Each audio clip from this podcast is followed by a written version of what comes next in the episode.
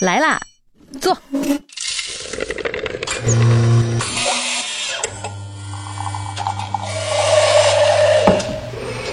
您的半拿铁，请慢用。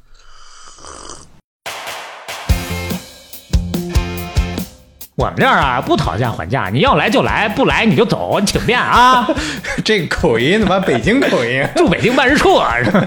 一九九八年二月的一天夜里，他接到了一个电话。嗯，喂，你抓紧回来吧， 我要搞你 啊！你跟人家比，你就是个弟弟嗯，啊，不对，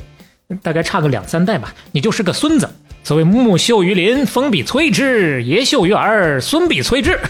这这这什么梗啊？ 当时公司的人都已经开始祝贺他升职了。哎 呀，梁总，梁总，梁总你，恭喜可算恭喜恭喜！可算蒋爸走了， 哎呀，熬到头了，真是，就该是你的这个位置。 哎呀，这就相当于说，哎，我在国企学了两年，就学了一套厚黑学，大厂文化其实某种意义上也有类似之处。 学了六脉神剑。哎，哎，太深了。半拿铁第十八期开始，各位好，我是小磊。我是刘飞。那咱们今天要讲谁骗谁呢？啊，你要上来这么问的话，那就是我骗你了，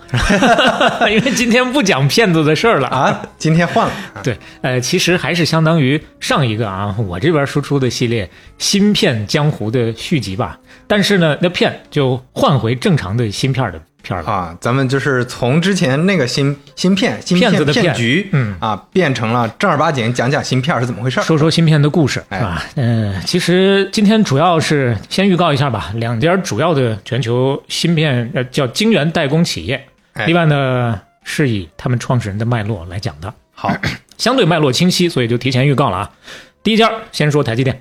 啊，那我估计很多听友应该也想到了，肯定要先讲台积电。哎，这个台积电呢，它为什么叫台积电？它的全称其实是台湾机体电路制造股份有限公司，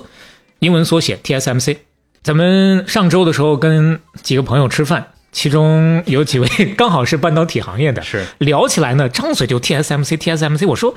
不是台积电就三个音节，你 TSMC 四个音节，你为什么要舍近求远？对，为什么要说 TSMC？反正他也没回答，我感觉可能就是他们在外企 啊跟老外交流的多。哎，对，这大家一般用简称嘛，不会说台积电。台积电可能还是指我们外行啊， 一般这么说。哎，这是位于中国台湾的一家芯片代工制造企业。其实，在半拿铁第十四期《芯片江湖》的那个节目当中，我们也简单的介绍过台积电了啊。晶圆代工厂商当中，那是毫无疑问的 number one。我们大体先看一下它的数据吧。从市场份额来看，今年二零二二年上半年占到全球晶圆代工厂的百分之五十四左右的市场份额，一家企业。上次好像简单也提过这个，对，提过这个数据的。对，今天加一个小小的数据是，有预计未来有望突破百分之八十的市场份额，嚯，但这个数据到底是靠不靠谱，不敢打包票。反正目前有这么一个呃，来自于业内的某些人的看法或者说预计吧啊。咱们看一下二零二一年它的总营收，哎，你猜猜，哎，比较难猜，对，这没啥概念，一千个亿啊，人民币还是一千个亿美元吧，美元？好来，个美元啊，呃，量级其实还差不多，嗯五百六十八亿美元。嗯，嗯，厉害的是它的规模净利润两百一十三个亿。哎呦，那其实算下来比那么之前聊的食品饮料行业要高太多了。高太多了。而且你看，咱们现在开的另外一个线任天堂的系列，我们可以对比一下。任天堂二零二二财年营收是一点七万亿日元，哎美元的话折合下来一百三十一亿美元，对，净利润三十七亿，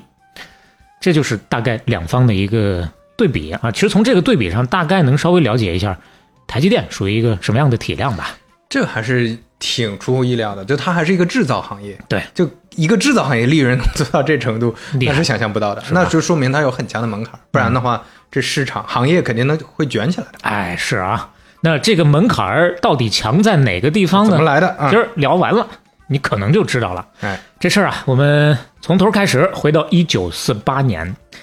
那一年，有一个十七岁的少年跟随着爸妈从上海踏上了一艘客轮，迁居到了香港。哦， 半年之后，在一架香港飞往美国的客机之上，少年十八岁了，这个十八岁的年轻人落笔写下了这么一段感慨。他说：“飞行在云层之上，四顾茫然。六年之前，初入南开中学的乡愁，又骤然来到我心。我从未离家如此之远，也从未计划离家如此之久。如今远涉重洋，要到一个陌生的国家去，展望前途渺茫之极，怎不令人感伤呢？”嗯，这个年轻人，他的名字叫做张忠谋。这个时间点，从他这段描述当中，你能够感受到他的迷茫和感伤。但是终有一天，他将会光芒万丈。哪一天？就在今天，就在今天的节目里面。对，已经光芒万丈很久了，感 觉。呃，不是有那么一句话吗？生子当如孙仲谋嗯。放到中国台湾，很多人就说生子当如张忠谋，忠诚的忠，谋略的谋。呃，他的祖籍呢，浙江宁波。刚刚我们说了，是刚好四九年去到美国， 哎，说起来是咱们浙江老乡啊，啊，宁波对是浙江老乡，浙江老乡是不是这个口气呀、是吧？这不咱们现在浙江人嘛，浙江老乡啊。 哎呀，是我们我们新浙江人啊。然后呢，求学进入到了哈佛大学，嗯跟我们也有渊源，渊源就在上一期的半拿铁哈、就是那个非常著名的，连山内溥都知道的大学。哦，这个梗也不好 了，哈佛大学， 这个梗，哎，行吧，这个梗吧，你听听上一期半拿铁就知道了啊。就半是拿铁第十七期， 这给之前的之前每期节目导流真是煞费苦煞心。 费 太不容易了。哎呀，进入到哈佛第一年呢，全校一千多位新生，他是唯一的中国人。这一年，他的成绩位列全年级的前百分之十，哦，是这么精英的一个背景。对，很厉害的。但是呢，他在哈佛的第一年，也成了他的最后一年，哦，因为第二年他就转到了 MIT，成了麻省理工大学机械系的一名新生。哦，这两所学校啊，这上一期咱们也都聊到 过。对这个，这个山内内溥可就不知道 MIT 了，对， 这是怎么回事呢？为啥要去 MIT 呢？他后来是这么解释原因的，他说这个哈佛的 undergraduate 本科教育是通识教育，它不分系的，它只有一个 concentration area。既然你都那么大胆的在讲各种各样的语言，我也就不怕丢人了啊，英文也不太好，嗯，就只有一个专注领域，但是它不是你的专业。他当时他就觉得，哦哦，我念完本科，我只有这么一个专注领域，不行，我找不到好的工作。我想要一个手艺啊，有点这个意思，就有点像咱们国家现在提倡要做职业教育。啊，要专精，对吧？对吧嗯包括他当时说，那会儿在美国的中国人很需要一个好的大学学位，他必须要专一，所以说呢，他就跑到了 MIT 去哈。哎，其实他在哈佛过得挺开心的，但是到了 MIT 呢，就是一路的苦学，就没有那么的自在了。但是呢，也特别顺利的拿到了硕士文凭。拿到了硕士之后，他就开始朝着麻省理工机械专业博士的学位发起了冲锋。结果冲了两次，都败下阵来，两次败下阵来就没有第三次的机会了。所以说，考博失败对他还是一个蛮大的打击，算是他这辈子非常大的一个厄运，但是也是他这辈子最大的一个幸运。嗯，就这这个时候机缘出现了。对你落榜了，我被羞辱了，我考了两年都没考上，不行，带着一股子的不甘服输的劲儿，就开始找工作， 拿着简历一封封的哎去找他心目中的大公司去投，简历发出去两个月。差不多有四家公司给出来的机会，他还相对比较满意。其中两家最满意的，一个是大名鼎鼎的福特汽车，嗯啊，这个专业对口，他是学机械的嘛，对待遇也挺好的。呃，另外呢，还有一个相对也还满意的，叫做西凡尼亚，这是一家半导体公司。这公司不怎么出名，但是待遇其实比福特汽车要更好一些，嗯，给的钱多出了一美金。 这叫更好一些，行 吧？为什么要单独说这一美金呢嗯？因为这一美金在他的整个的人生的各种版本的故事当中是肯定会被提到的。啊当时呢，他就打电话打给福特，就想多争取这一美金的薪资。你说啊就他是人家开了多一美金，对你能不能给你我把这一美金给我补上，行不行？但是福特直接就给出回应了：我们这儿啊不讨价还价，你要来就来，不来你就走，请便啊， 这个口音，他妈北京口音住北京办事处啊。是吧当然了，说实话啊，人家这么雄才大略的，难道差这一美金吗？我个人想来想去啊，也是对比各方的说法，我觉得还是争那口气，或者说被对方这么桀骜的一个态度给冒犯到了，我就不跟你玩了，啊，又是一气之下。那个时候年轻气盛嘛，就也不是真为了这一美金，但是是为这一美就争口气哎，对啊差的不是这一块钱，对不对是？那个时候是一九五五年的五月，就去了这个西凡尼亚，多拿了这一块钱啊。但问题来了，他是学机械的呀，搞了一个半导体公司的职位，不是那么对口，很多东西要从零开始学起，用了三年的时间，一点一点的归了包堆的把这半导体算是学成体系了。嗯，但是西凡尼亚这家公司不行了。这这又是遇机缘来了，又 感觉机缘要来 了，嗯是吧？那不行了，那就得想办法嘛。这家公司为啥呢？因为相对技术比较落后啊，用当时的话形容，卖得出去的东西这家公司做不出来，做得出来的东西卖不出去。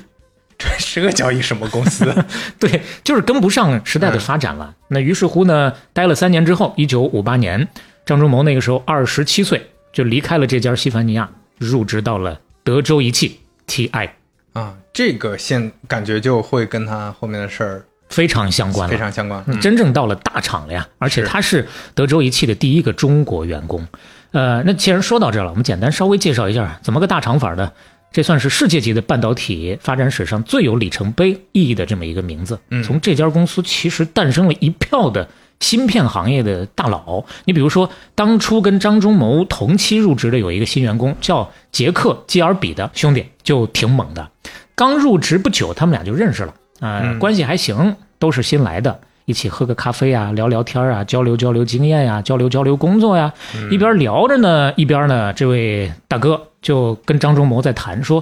兄弟，我这最近呢、就正计划做一个新的技术突破，我想把好几个晶体管加上电阻组成一个线路，就放在同一颗硅晶片上。”咱当年学计算机不是都有学过嘛？计算机整体的这个呃发展的历嗯程，对电子管、晶体管、集成电路、大对规模集成电路，后面超大什么玩意儿、特大什么玩意儿的啊。对对对嗯那这个时候就是从晶体管到集成电路的一个过渡了。这个大兄弟呢，当时就说：“哎，我就想要搞这么一个小小的技术进步，嗯而且还特别嘚瑟，说咱们公司最大的老大对我这个看法很看好，你怎么看？”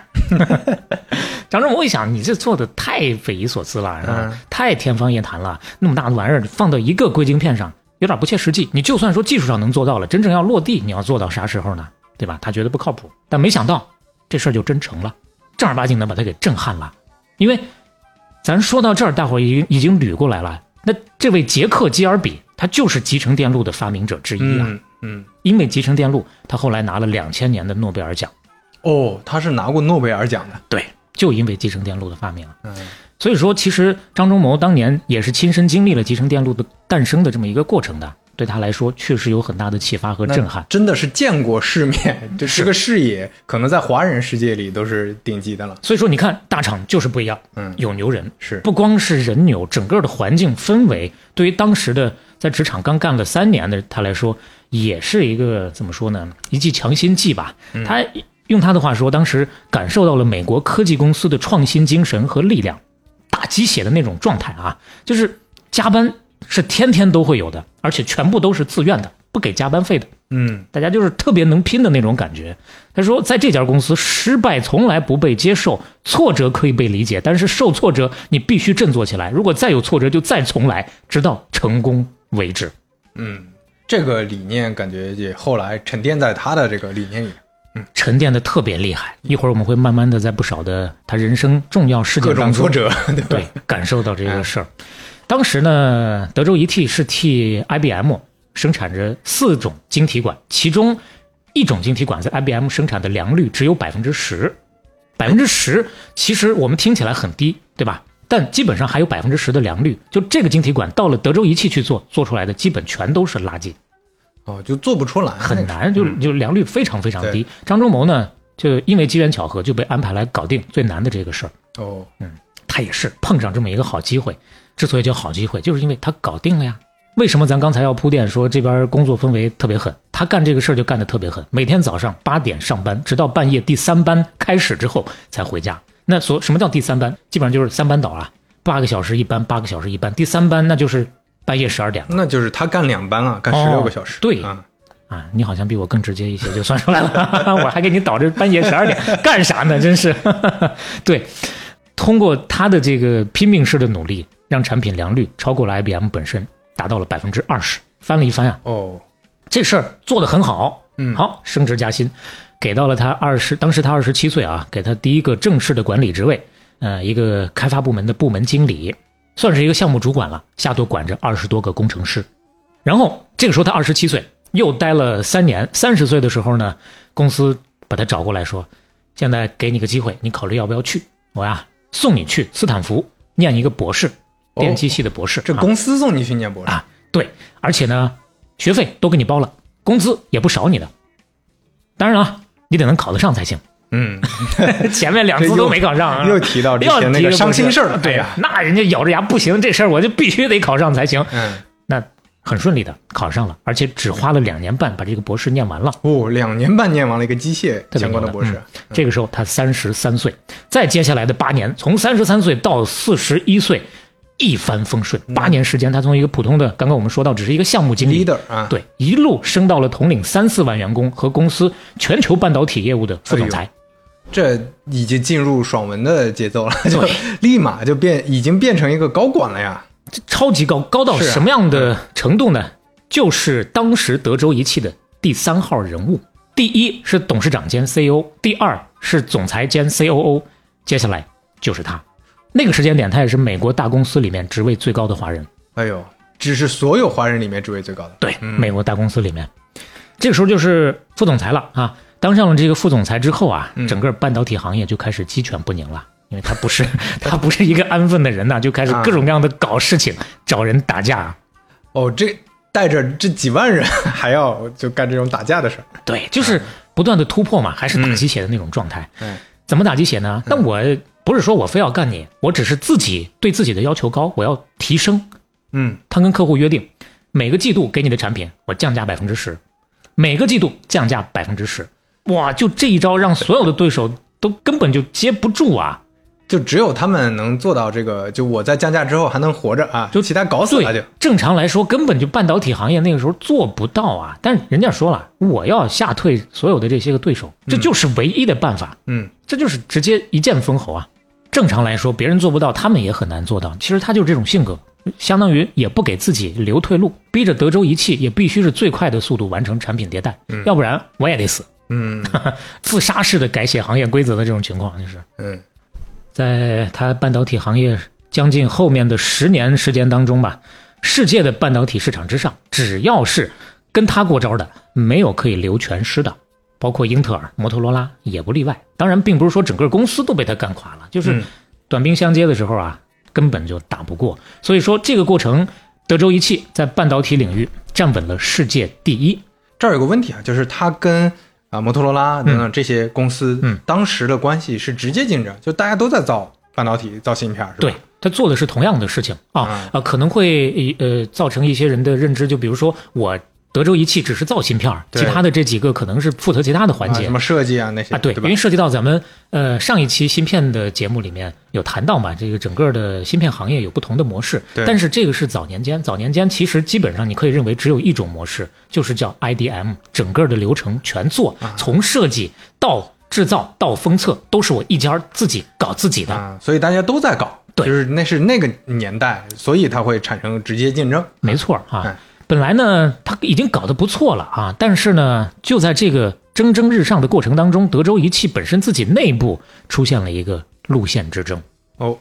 呃，这个时间到了一九七八年，那个时候德州仪器的总裁叫夏博，他呢更重视消费电子产品，就把张忠谋安排到了一个新岗位上，德州仪器消费电子集团总经理。嗯，你来干这个，其实怎么说呢，有点像现在的大厂，你熟啊，我这个不可能让你在这一个岗位上干久了，干得太舒服。嗯，你干得好，得嘞，明年去那边那个业务不行了，你不是有本事吗？去把那边搞一搞去。嗯，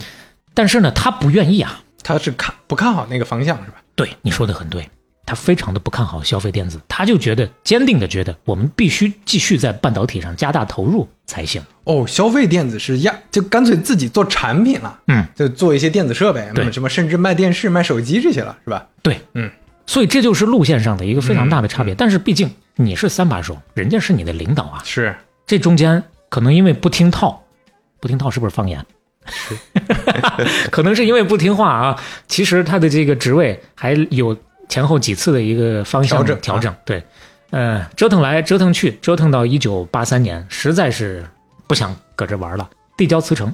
不干了。这个时候他已经在德州仪器干了二十六年了呀。此处不留爷，自有留 爷处。处处不留爷爷，我就去小卖 部。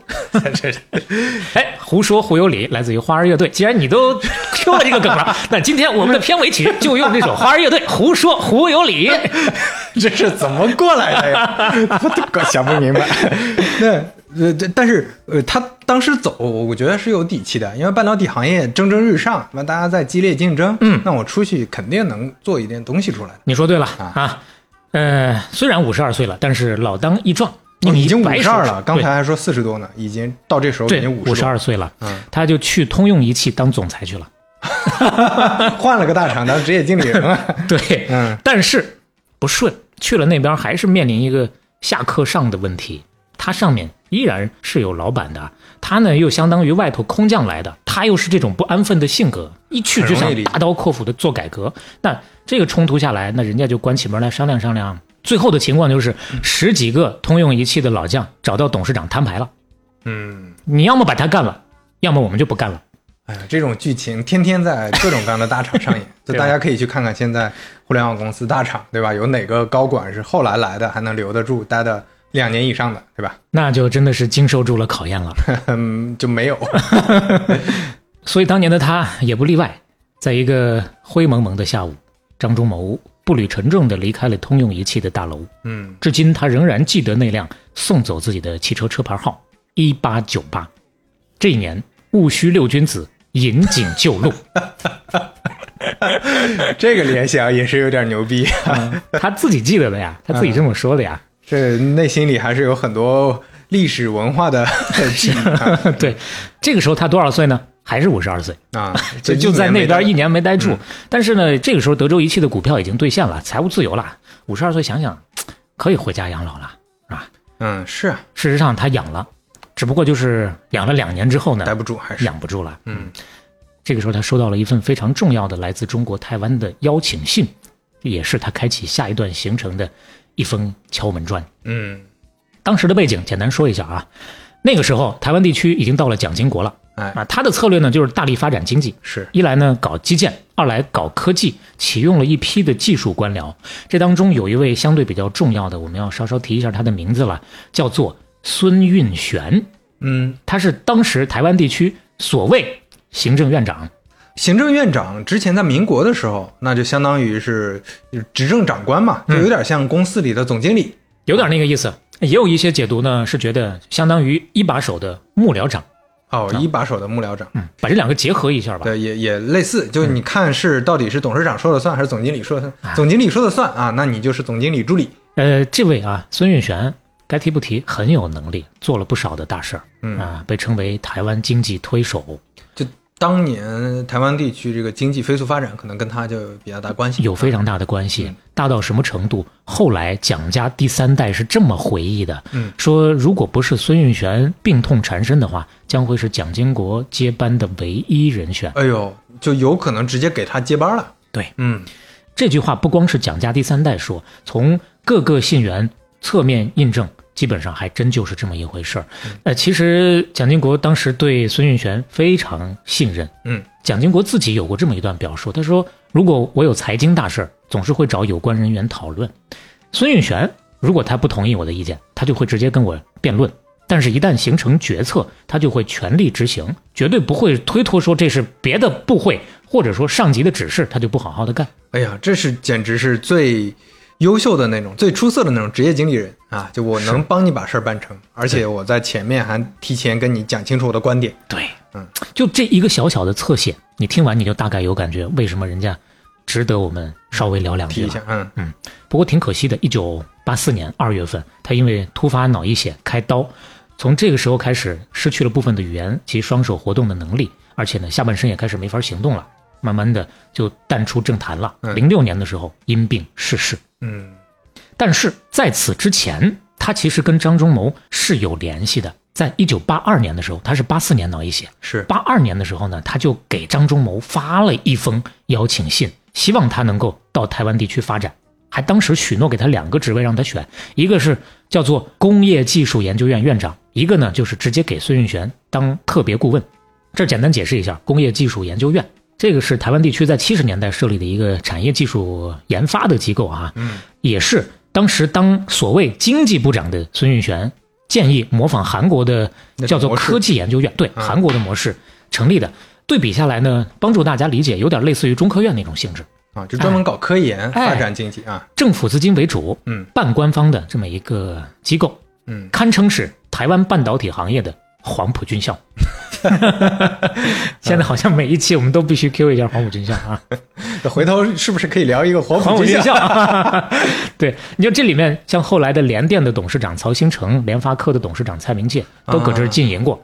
那这么来看，其实这个研究院啊是挺有分量的，是，但是呢，他没去。用张忠谋当时的话说，我发现啊，他们对于美国企业主管的待遇不太了解啊，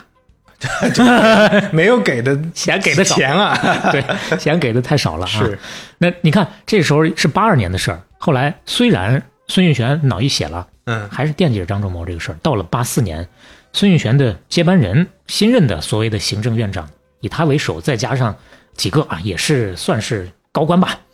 一起署名，又发了第二次的邀请信。刚刚我们说到那封他接到的邀请信，就是这一方。 gap 了两年的邀请信，其实是这封。对，那这个时候境况已经不一样了呀，当时还是找工作的心态，对但当时现在是能做点东西出来嗯，啊，我现在闲着正好，哎哎，这个体验不一样了，非常重要。是是吧？所以这次他就把这个 offer 接下了，就去当了这个研究院的院长。嗯但是这个院长啊，也没干多久，嗯，为什什么呢？也是干的不那么顺，还是回到刚刚的说法，不管到哪儿他都要搞，顺着他的思路要搞事情的呀。但是呢，他想做那些改革呀，做那些 事儿不好推。那又是体制内的 感觉，哎呀，你说的非常对，对吧？就是他想要这个工研院做台湾整个工业的智囊，嗯，台湾工业都应该给他经费。那你要给、啊给这工研院书写，是，是不是类似于达摩院那种性质的嗯啊嗯？嗯，那还有就是，他说我们这边的员工都要有百分之二的绩效激励，啊要做这样的就改革，企业化运营嗯有点像啊，都失败了，都失败了。嗯，嗯可以理解，后来他总结，他说我在这个工研院这个期间呀、啊学到最多的就是台湾地区政府企业研究机构的文化。哎呀，这就相当于说，哎，我在国企学了两年，就学了一套厚黑 学，对吧？这 一个意思。大厂文化其实某种意义上也有也有类似之处，对吧？是嗯，那都可以从不同的方向上做出总结来对，，学都一样。学了六脉神剑，哎，那那怎么办呢？这边推不动，另一边刚好有一个新的机会，哎，就换了一条船。这是到了八七年了，刚刚署名给他发第二封 offer 的高官里面，其中有一位其实也是管着他，并且呢算是给他很大支持的啊。名字我们就不多提了，给大家减轻一点记忆负担啊。他说你别干院长了，我们这边现在计划成立一家专注半导体制造的公司，你去搞这个吧。所以这个时候就顺利过渡了。哎，这这家公司就来了。你看这家公司其实刚开始的时候是背景挺好的，有官方的支持，嗯啊，有工研院的站台帮忙。后来呢，还找到了荷兰飞利浦的投资，那这事儿就真的搞起来了。这家公司就是台积电了。哦，那个时候就成立了。对啊，张忠谋董事长兼 CEO，那年他已经五十六岁了，而且这是他第一次真正创业意义上的创业。对，那作为职业经理人，到这个年纪了出来创业，其实还是有挺多不确定因素的。 是啊是，是，说实话，虽然有前面所有的这些个，不管是背景也好，还是资金也好，搞起来了，但是呢，只是有了这个公司而已。当时其实没有太多人看好，因为呢，张忠谋带着这个公司往前走，他一开始这个思路有点太超前了。嗯现在说超前，是因为我们回过头去看，觉得哦，他想的太超前了。那站在那个时间点看，很多人就觉得是异想天开，不靠谱啊。对，到底行不行啊？你想的，他的思路是什么呢？嗯，就是不像他的老东家一样，做那个全都做。对啊我只做一块儿。只做其中一环，只做代工。呃，其实食品饮料行业的代工可能是相对成熟，就不同品类的代工不一样，但是这个行业的代工还没有出现过，压根儿就没有不存在。之前完全不存在的。之前大家玩的都是那个 IDM 模式，Integrated Device Manufacturer，可以，可以， 可以。嗯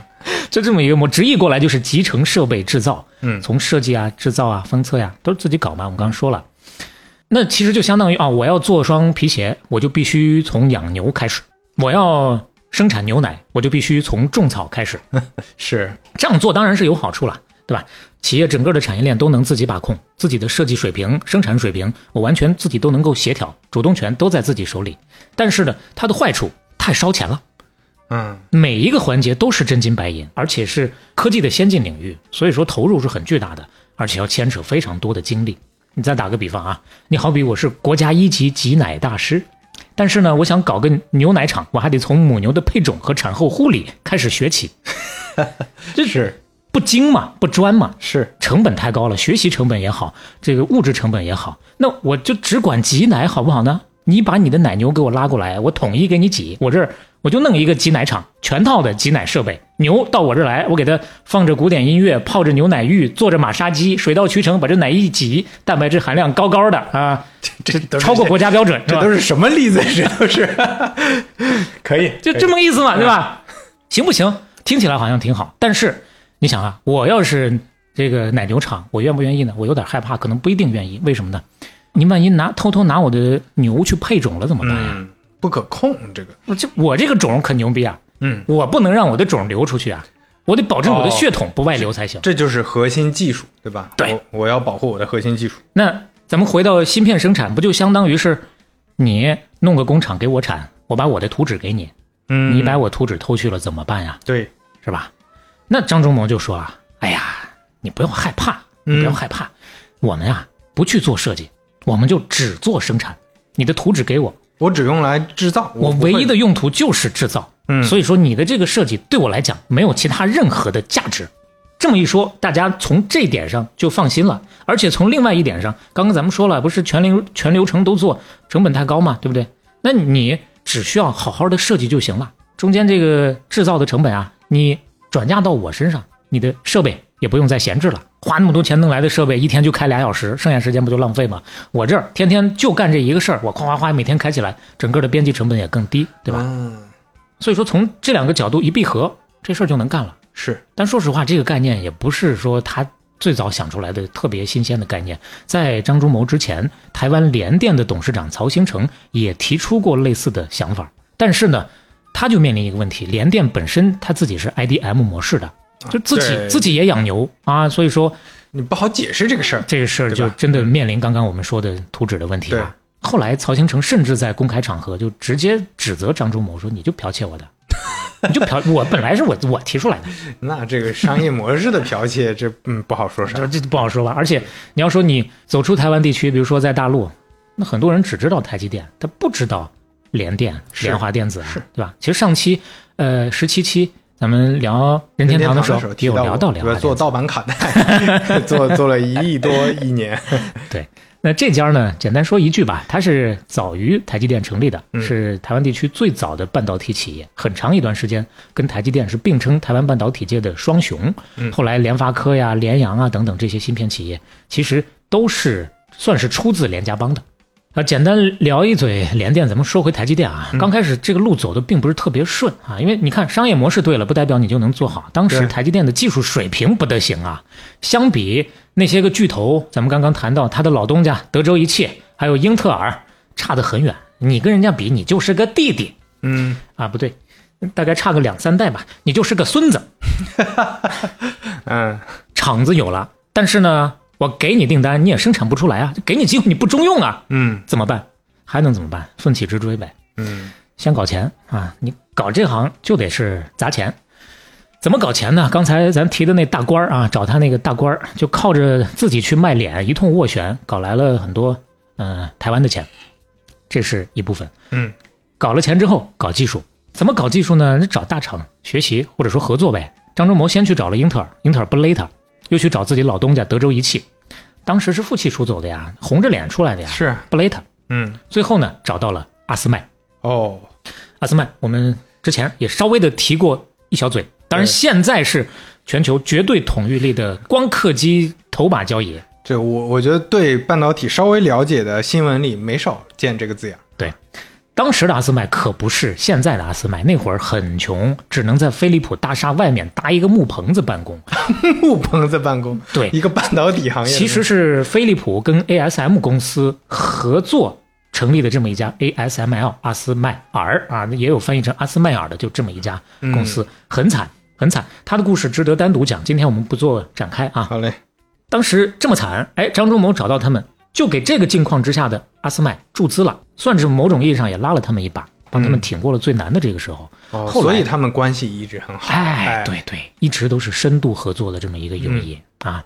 好，基本上简单这么一罗列啊，慢慢的钱算是有了，技术呢、也有合作方了啊、嗯接下来就得是找订单了。关键时刻，英特尔一个华丽转身又回到台上来了。刚咱开始说找英特尔，英特尔不勒他嘛，是但是呢，转了一个圈儿，还是找到了办法。他呢，先是发动个人关系，挖来了通用仪器的总裁戴克当总经理。通用仪器就是他后来干了不到一年是嗯走了那家、啊，走了不要紧，我要把你后面那个总裁又挖来了， 到他这儿来当总经理。然后戴克又通过自己的私人交情，把英特尔当时的董事长和 CEO 给骗到了台积电来考察，连哄带骗，反正是。嗯，那不得不说，这个他背后的之前履历带来的这些资源、人脉是非常重要。有用是吧？那来归来了啊，那来了，你到底能不能把人家留下？是吧当时有这么一个小情况，就是英特尔是正好要大刀阔斧的裁撤原先的存储器的业务，打算全力的投向 CPU。嗯，所以说呢，张仲谋确实也是找了一个很好的切入点。他说：“兄弟啊，不是你是不是兄，你是大哥啊，大哥，你裁撤原来的产品，那你不是少赚钱了吗？对不对？你看你现在这么忙，忙着要搞新业务，你把这块业务你给我，给我啊，我帮你做，对，说你就躺着挣钱，不香吗？是不是？嗯嗯，一来呢，这个英特尔的 CPU。CPU CPU，一 来呢，这个英特尔的 CEO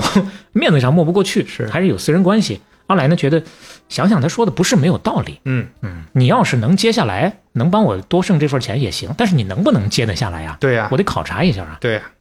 于是乎，派了一个团队到他的厂子里面，一方面做考察，另一个方面呢，也算是给他做特训吧。怎么个训法呢？横挑鼻子竖挑眼啊，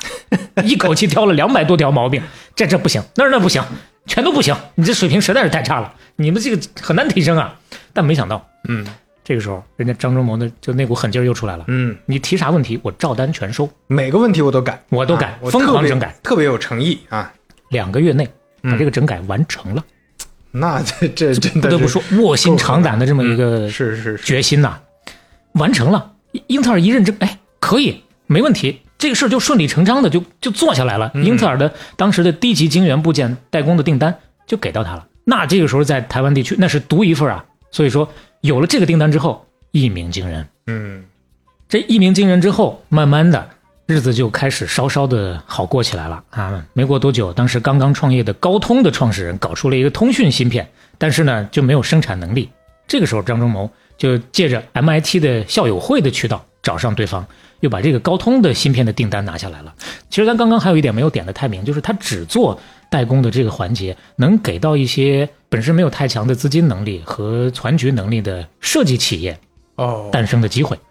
就是他们看，哎，反正有人能代工了，那我们就只做设计，我就做好设计就行哎了。，呃，这个行业也出现了这个对领域啊，那你看高通不就是这样吗？嗯，有了前面这俩吃螃蟹的，慢慢的很多芯片巨头啊就回过味儿来了啊，而且他们也知道对比啊，我这芯片从设计出来到生产，交给日本人得三个月，交给新加坡要一个半月，嗯交给台积电只需要一个月，嗯，而且呢成本控制的还更好，更便宜。所以说呢，这一发而不可收拾吧，硅谷的订单呢，哗哗哗哗就来了。那这个时候就海纳百川了，人家就是以战代练啊。订单来了，我干着干着，我就肯定是越干越精，工艺上啊，流程上啊，越来越炉火纯青。这就是一个正向循环嘛，转起来。对，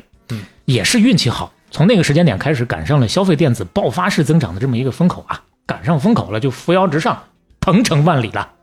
哎，你有没有感觉我埋的这个梗虽然有点深，先是卧薪尝胆，然后一鸣惊人，再是海纳百川，最后鹏程万里，熟不熟？这 听着怎么这么耳 熟呢？这不就是上回你说上那回个书说的， 那个芯片， 搞芯片那嗯个对那个骗子那个呃，呃呃，半拿铁汉芯的那个嘛第是十吧四期，哎，汉芯的陈进教授刚开始大张旗鼓的要搞中国的自己的四年 DSP 计芯划片嘛嗯对四年计划就是用的他没完成，人家台积电正儿八经的把这四步都走好了。嗯，一九九四年在台湾的交易所上市，一九九七年到了美国纽约证券交易所，张忠谋敲响了属于自己的钟声，敲钟定鼎，从此开始逐鹿中原，开启了封神之路。好，那边封神之路让他先走着，嗯啊，这边呢我们要切镜头了。呃，讲另一条线了。对，从头再练一个一级的小号啊， 开始打怪升级。哎我们回到新手村，我们回到 新手村，春，从娃娃练起啊。嗯这个新手村的时间线呢，也要拨回到最初节目一开始，一九四八年，嗯，张忠谋坐船去香港的那一年，童年同年第二位主人公出生了。哦，要晚一些，要晚一些啊。一九四九年，张忠谋坐飞机去美国的那一年，有一对夫妇，分别是冶金专家张希伦，还有火药专家刘佩金。嗯，这两位虽然不太需要后面用到他们的名字，但是他们值得在我们今天的节目当中留下名嗯字。他们两个带着他们的两个儿子登上客轮，举家前往台湾。嗯一九四九年嘛，这个是背景你就懂了。嗯，登上这艘客轮的时候，他们不会想到跟他们一起登船的不满一岁的四八年出生的他们的二儿子，会在几十年之后成为中国芯片行业这么重要的一位奠基人。那啊芯片儿是啥都不知道呀， 那当然不知道了 呀。多年以后啊， 今天没有啊，今天没有。这个孩子的名字叫做张汝京，嗯，汝就是你，嗯京就是北京的京。哎，我们的第二位主人公出现了。从小就很聪明，但是也特别的调皮捣蛋啊。小孩子调皮捣蛋在哪儿捣呢？他的百草园和三味书啊是兵工厂，因为他爸妈都是搞这个的，一个冶金专家，一个火药专家。 嗯，他稍微长大一点之后呢，他的爸爸张希伦呢，就是高雄兵工厂的第七所的所长。那个时候，他就基本上在兵工厂经常溜进去看工人干活，继续调皮捣蛋。嗯，这个成长经历可能多少对他耳濡目染吧，说不定对他后面的选择也起到了一点点的作用。从小就陶冶起来了。哎，对，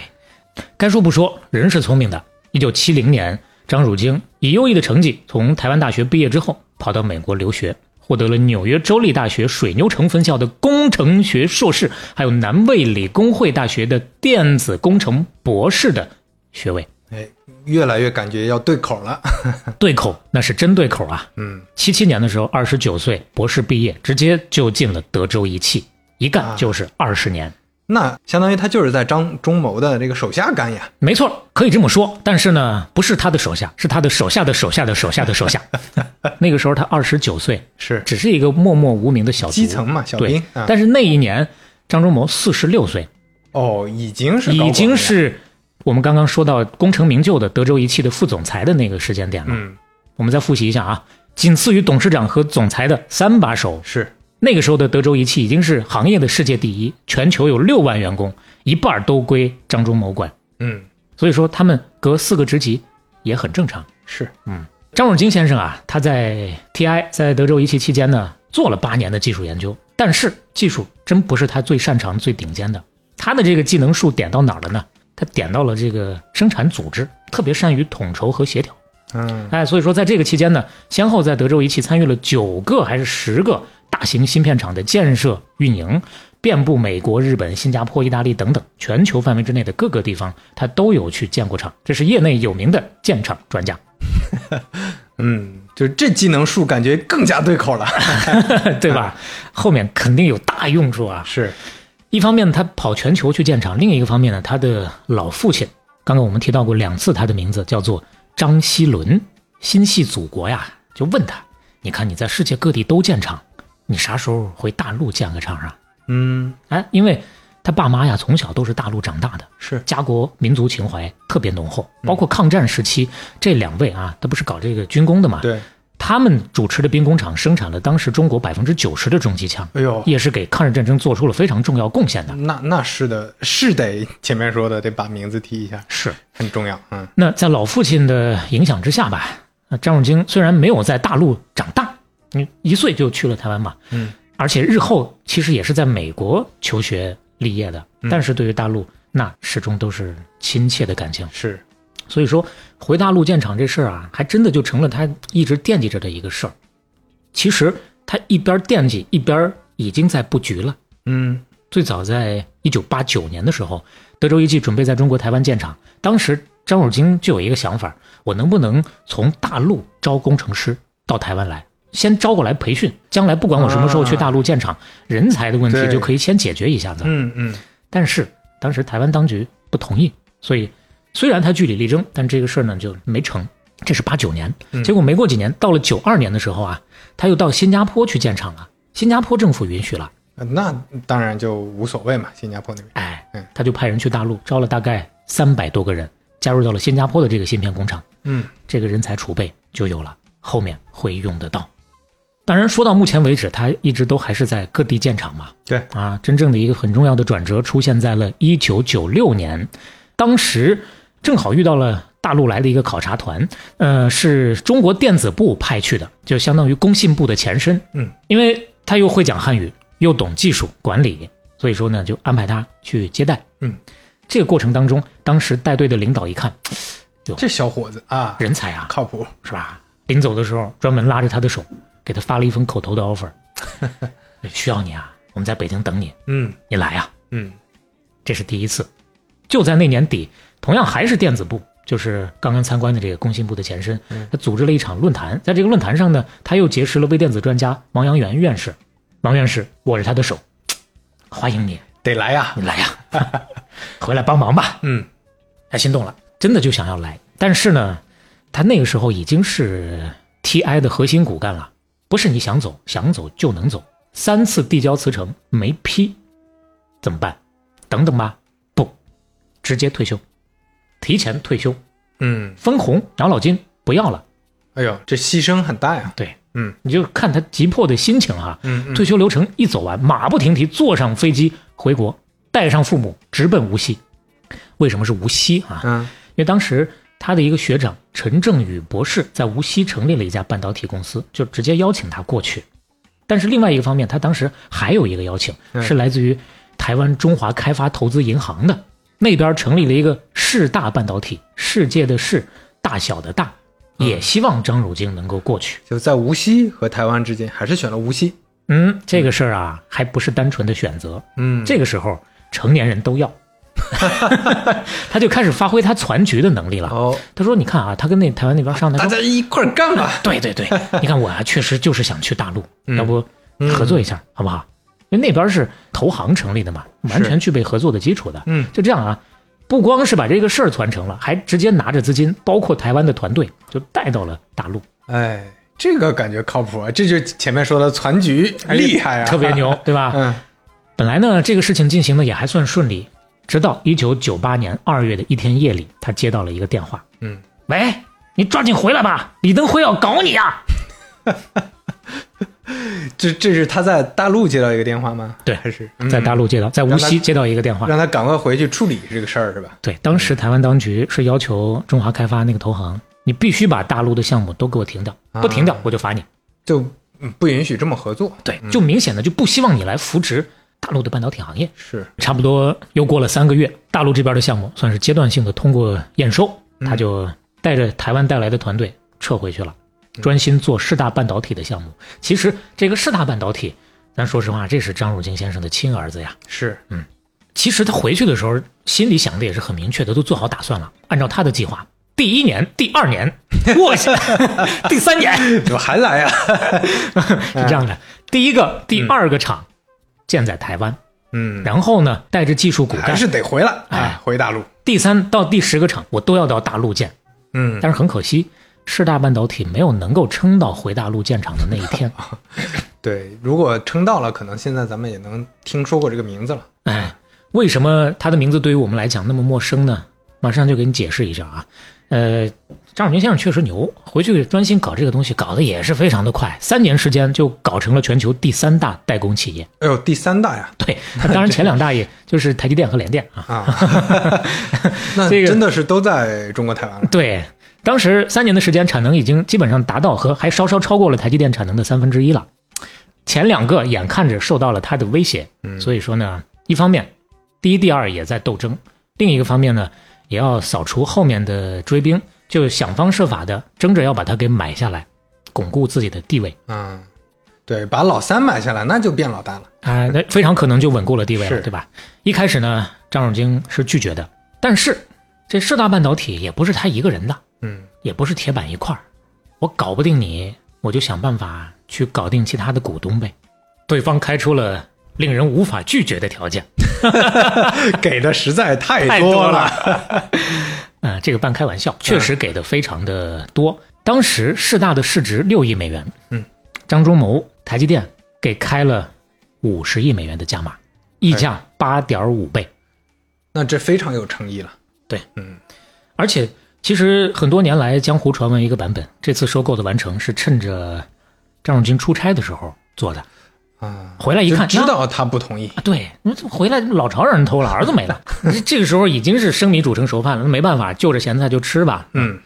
事实上呢，人张先生曾经澄清过这个事儿，张汝京先生啊否认了所谓的毫不知情的这个说法。嗯，他原话是这么说：“他说我从头到尾参与了这个并购的讨论，嗯，联电、台积电几次派人来做尽职调查，我都跟他们谈了，跟他们说好了，合并以后呢，让他们到大陆来设厂，他们好像都比较支持，所以说呢，当时我也是支持并购的。啊，就是这个并购之后的发展方向跟我本来的预期是匹配的啊，那我咱们就合作。对，当时就是这么说的。嗯但是说是一回事儿，真正的收购完了之后，张永京上去要求张仲谋，你得兑现承诺呀，就你要不提去这事儿了。要去大陆建设。对，嗯哎，也是碍于当时的政治环境吧，嗯，所以就来回的搪塞，确实就是这可茬儿恨的当局啊， 呃，就阻挠了呃张先生的这个路径对。那人家就火了，嗯你不兑现承诺，行，那我不干了。啊，他也就走了。那边说行，你你不干可以，但是收购时候承诺给你的台积电的股票，那可就不给了。他说行，妈的，老子不要了。啊，那听听到这儿就感觉张汝京先生确实是啊，这个脾气火爆，而且是这这种事儿上从来不会完全为利益折腰啊。哎 呀，说的可是太对了！你就看他后面做的一系列的事情，你就觉得这就完全是脱离了低级趣味的人呐、当然，当时为什么要这么刚？稍微苟一苟不行吗？把钱就期权什么的对啊拿到再说不行吗？其实后来人家也解释了，他说我看得很清楚，我如果继续在台湾待下去，那我这个回大陆建厂的梦想有啊，就没法渐行渐远。没法实现。为什么呢是？他这么说，他说那个时候啊，受到台湾当局的限制，李登辉肯定是不支持这个事儿的。对，等他下台了，下一任是陈水扁，也没 戏。那我啥时候能能去做这个事情？是是，嗯，那干脆算了啊，就狠狠心。快到展览麻了。嗯，两千年四月份，赶在陈水扁就职之前，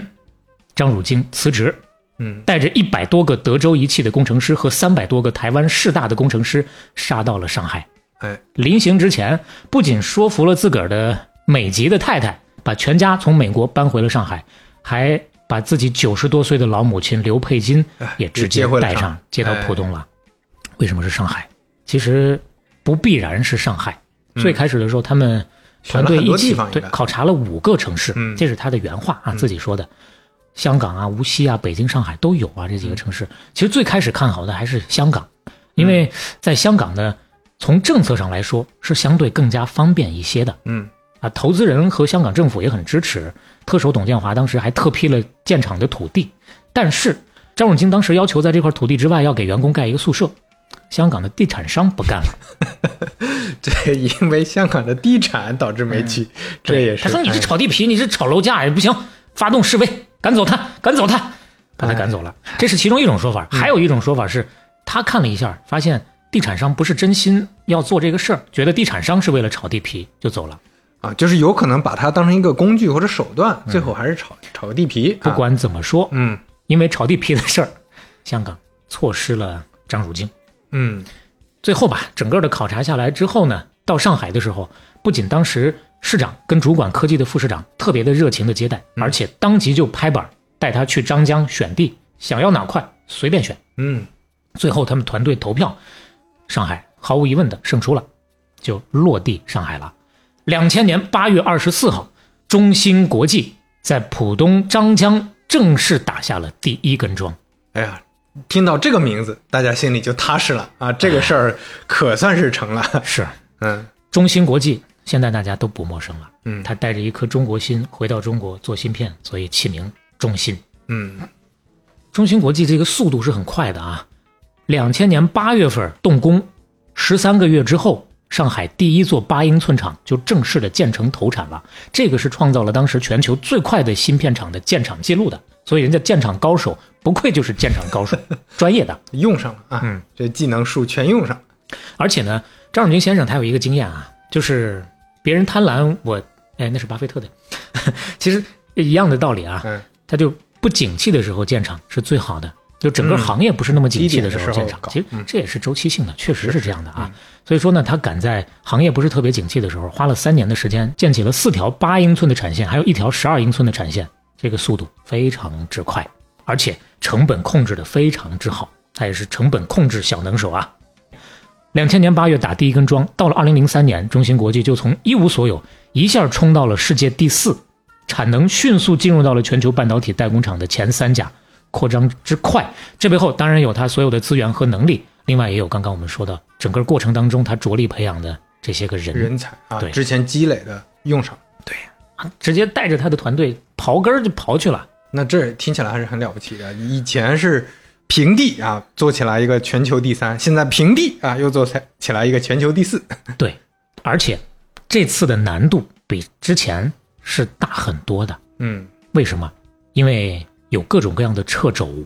一九九六年，以美国为主导的三十三个西方国家签署了一个叫做《瓦森纳协定》。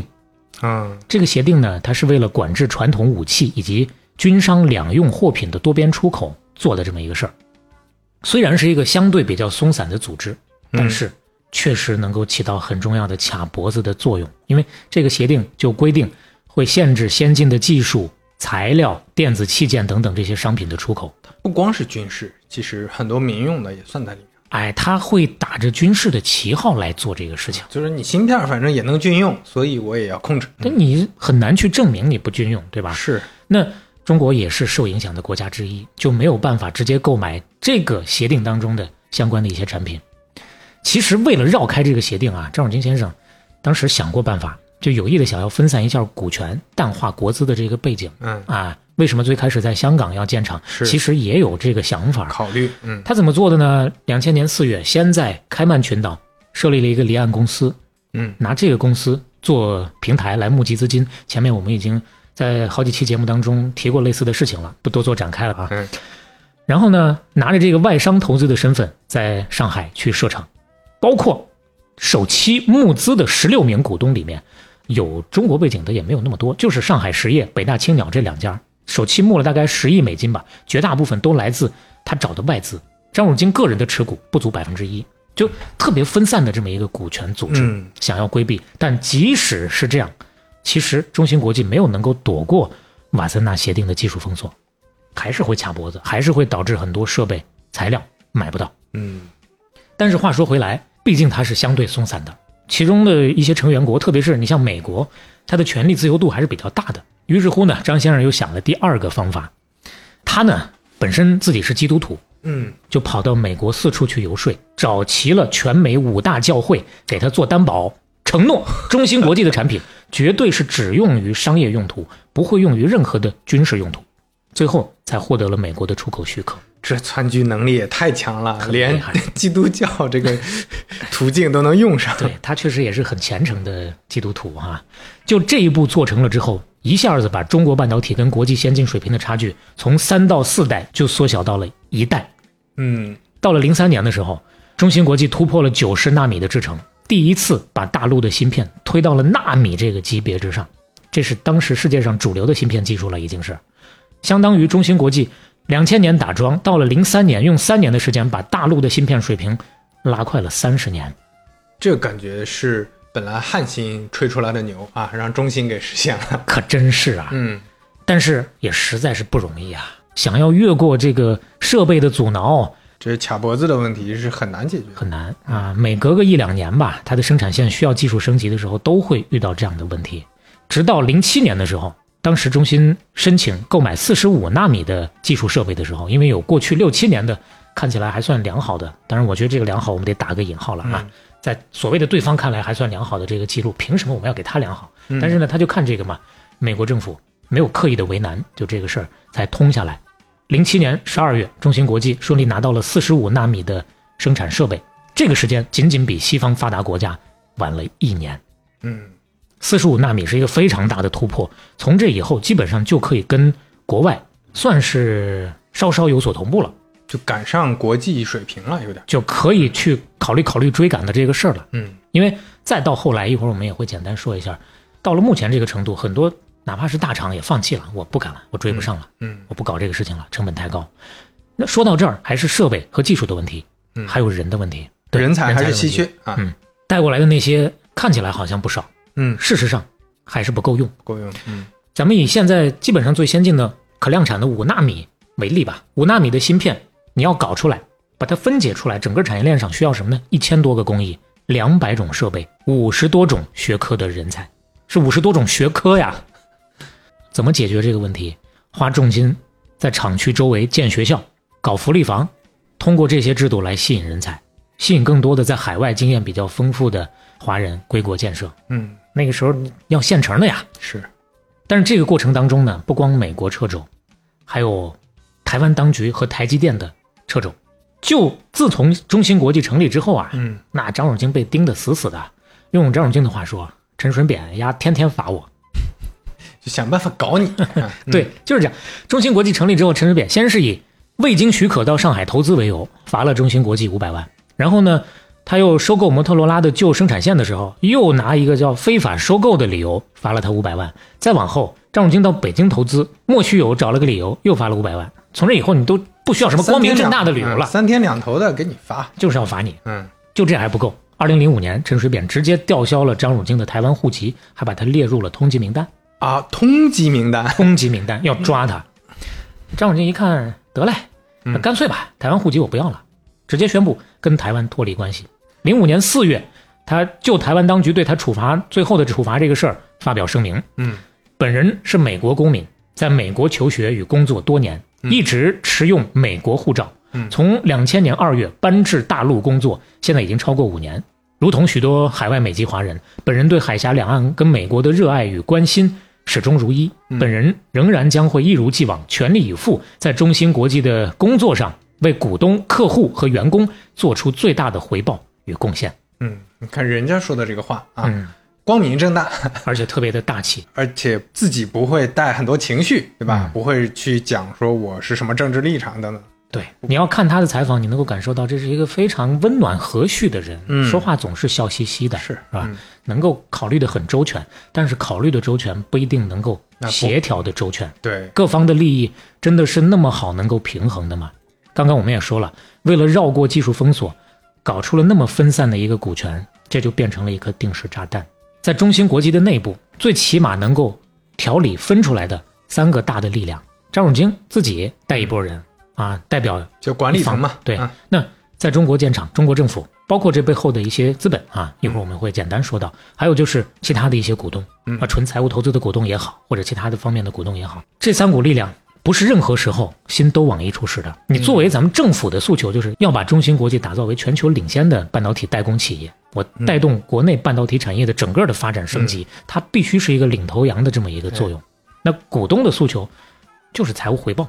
嗯，你得给我赚钱是才行。嗯，这两个诉求其实不是能一致起来的。这就是说我为什么做基建的很多都是完全国资去做，对嗯吧是它有背后的一些考量。那你要真从纯从财务模型来看的话，那就是另一回事儿了。对，那张永京先生坚定地站在政府一边，一切以产业升级为优先。嗯，中芯作为某种意义上的带头老大哥，确实是带动了一批半导体产业链上的中国企业的成长。嗯，设备企业也好，材料企业也好，那都算是某种意义上它的上游吧，都得到过他们的订单。嗯，你要是说没有这家的支持，可能上游的厂商也存活不了。其实就跟前面咱们说台积电出现之后，上游的厂商才有存活空间，是对吧很多，而且，因为每一个产业链的环节之上，你任何一个公司也都有质量好坏、能力高低之分呐、我不是说我呱呱坠地一诞生，我就瞬间牛逼了，我就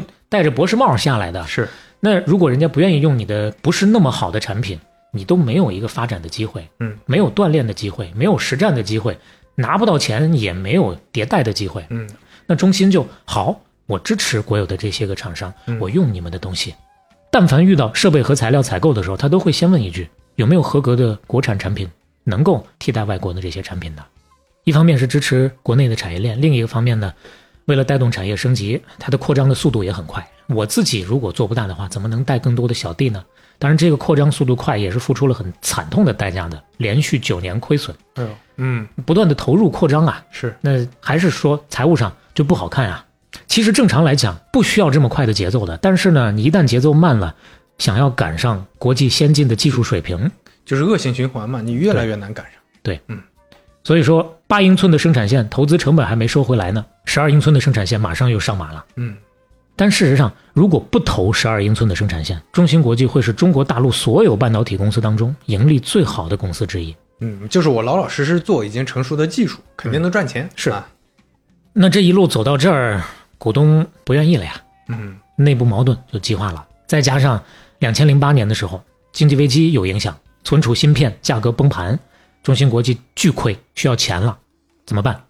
外头找资本，有好几家大资本都曾经找上张汝京，说我我我愿意，我可以，我收购你的股权。嗯但是张汝京明白，公司一旦如果被这个私募股权基金控制的话，那可能多半就是拆分出售了，他不愿意重蹈这个事大的覆辙。毕竟前面亲儿子的下场已经摆在那儿了，咱无所谓好坏，但他不愿意走这条路，所以呢，最终求助中国政府，政府推荐了三家：大唐电信、华润以及中国电子信息产业集团这三家央企，最后选择了大唐电信。嗯，二零零八年，大唐入股中芯国际，成为第一大股东。呃，从钱的角度来讲，这个坎儿呢算是稍稍的迈过来了。但是在同一个时间点，还有一个更大的危机等着他，叫做台积电。嗯是这样的啊，咱刚刚不是说了吗？他带来的最初的这帮人里头，可是大把大把的从市大挖过来的呀。那市大他可不是直接过来的呀，已经被台积电给收了呀。嗯我一千人的团队，三百多人是台湾的技术人员，甚至当时他曾经尝试过要把台积电的一整支科研团队，我就直接全部搬过挖来过来啊那那台积电可得咬牙切齿了。现对在，，一方面你搞了我的人，一方面你抢我的生意，嗯另一个方面你怎么发展那么快？嗯我的技术你到底用没用？是你超了我多少？嗯，咱该说不说啊，台积电啊也特别的沉得住气，嗯 慢慢的收集证据嗯，啊，拍个卧底什么的啊，就是去厂房里拍照片儿那种。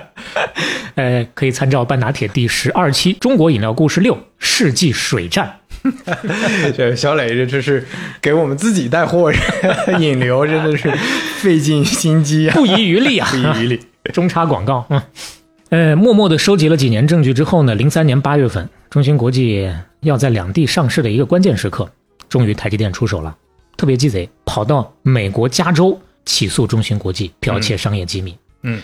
为啥不在台湾地区起诉呢？嗯他怕张汝京在那边有关系，啊，跑跑到美国加，你人生地不熟，我就搁这告你，嗯索赔十亿美元。当时中芯国际一年的营收三点六个亿美元。嗯这官司呢打了两年，打的是精疲力尽呐、至于打官司对于公司有多大的消耗，前面啊，请参照半拿铁， 中国饮料故事里好好几期都有。我们好几期都讲过啊。其实，嗯、我相信我们很多的听众自己本身也就明白这背后各种各样的掣肘，是，实在是顶不住了。嗯再加上呢，这事儿啊，该说不说，它就是理亏啊， 是吧？人家能够拿出用台积电的话说确凿的证据，嗯啊，所以说这官司打下去完全没有获胜的希望，最终是庭外和解，赔偿台积电一点七五亿美金，分六年偿还。嗯，这就是相当于交个钱嘛，消个灾了，只能是这样啊。但是这个事儿还留下了一个特别不好的尾巴，嗯啊，说当时这个中芯国际请的美国律师啊，不是那么懂技术，答应了一个不该答应的条件，嗯搞了一个托管账户，就是你还钱的这六年当中，中芯国际必须把所有技术存在这个账户里。台积电，啊我想检查你是不是侵权，随便看，这就这是样啊，扒光了底裤给人看呐、 是啊。那你在那个时间点之前的可以，那个时间点之后的你还要随时给他看，嗯哼，这就有点儿所以说、嗯没有科比这样的律师 啊，请参照半拿铁第十七期。这是林肯、科比啊，这这，嗯，要么任天堂二把手是呃律师出身的，嗯，这是很重要的。 二零零六年，中芯国际突破了四十五纳米的技术。刚刚我们也说了，到了四十五纳米，基本上就跟国际可以算是某种意义上的同步了。这个时候，又一次准备上市融资，台积电又出手了，就每次上市我搞你一把，就选这个时间哎点，就不能让他把这口气喘过来。嗯就说你最新的这个零点一三微米的工艺，嗯用的是我们台积电的技术，又告他了。其实呢，这是零六年的事儿啊。嗯那这个案子又开始双方拉锯战，拉锯啊，战。嗯其实零八年以后啊，两岸关系有所缓和，相应的，呃，包括台积电和中芯呢，双方也一度达成了一个和解的初步框架。但是呢，这个时候律师又立功了，哦，加引号的立功， 就是双方律师一直没有在一些细节条款上达成一致。嗯啊，中芯国际的代理律师又觉得我们这边证据特别的足啊，肯定赢，把握非常大，嗯嗯打跟他打，打到最后 输了。这对这个事儿的判断有很大的误解。你是对方派来的卧底吧？你 当然不能这么说啊，这个我们是纯是这玩梗了啊，是这句话是玩梗了。二 零零嗯轻敌了，感觉是轻敌了。是二零零九年，加州法院开庭，中芯国际败诉，这次的代价就更惨痛了。上一次还没还完的继续还，这一次再赔两个亿，外加百分之十的股份，百分之十的股份啊！没错儿。我的天，还有一个附加条件，张汝京 out，哦，必须出局，不能搁要这求干他走啊！走，哎呀，再加一份竞业协议，从第二年开始，这是零九年达成的啊，嗯从一零年开始算起，三年时间不能再踏入这个芯片相关的行业当中，嗯，这相当于就是断了后路了，就走上绝路，就这打击种你的精神啊，我是感觉就是啊。嗯在中芯国际的最后一天，张汝京在厂区里来回踱步了很久，嗯然后看着满堂的来送别他的同事，说了一句话嗯：“不要被打趴下。嗯，大家停住啊！”这看起来很悲情，想想其实心里也会很难受。是，但哦是从另一个侧面，刚刚我也说了，嗯你看看人家张汝京先生一直都是笑嘻嘻的那种如沐春风的感觉。嗯他也说过，他说这个过程对我而言，我觉得焉知非福吧。嗯，因为毕竟那个项目做起来了，中芯国际开创的还不错，在那个时间点让人接班也很好，嗯，哎，你看看这心态格局啊！就是不一样。好，三年竞业协议是吧？不就三年嘛，我等、嗯三年过完了，二零一四年，继当续回时来，他已经是六十六岁了。嗯对，继续回来到上海临港新城，又成立了一家新的公司，叫做上海新生。生呢，上面一个日字旁，下面一个上升的升，啊，是做什么的呢？做硅片的。哦，这个相当于是上下游关系了。对，这就是相当于我把这个这一块儿也重新再带起来，嗯有有那种预期。整个产业链，那能做的、该做的太多了。嗯，人家又是建厂高手，嗯那我就选一个座位。他不是随便选，他做的这嗯个只要下手就是牛的。这是国内第一个三百毫米大硅片项目。三百毫米什么意思？就是刚刚咱说的八英寸、十二英寸，嗯三百毫米就是十二英寸。十二英寸什么意思？就是那个硅片的直径，就大这大这个大底是圆的啊，这个是越大越好吗？还是呃越大越难。嗯现在成熟制程一般用的是八英寸居多，嗯先进制程用十二英寸居多，而且十二英寸还有一个好处，它能盛得多呀。嗯，你十二英寸的面积其实比八英寸是它的两倍都多了，嗯所以说这个效率也高，但是呢，技术难度是更高的。在上海新生之前，中国大陆是没有办法造出十二寸的大硅片的，全部都得靠进口。嗯结果呢，用了三年的时间，二零一七年上海新生就实现了十二寸大硅片的量产，打破了这方面的垄断。嗯一七年六月，张汝京又一次功成身退。一八年，他七十岁了，嗯转战青岛，创立了国内第一家 CIDM 模式的半导体公司新恩半导体。嗯啊，这就是青岛这家的来历了。对，青岛这家儿，我们在十四期的那期芯片节目当中简单的提到过，CIDM 模式，还是要跟大家在这个系统里面再稍微介绍一下。嗯，前面我们说过了，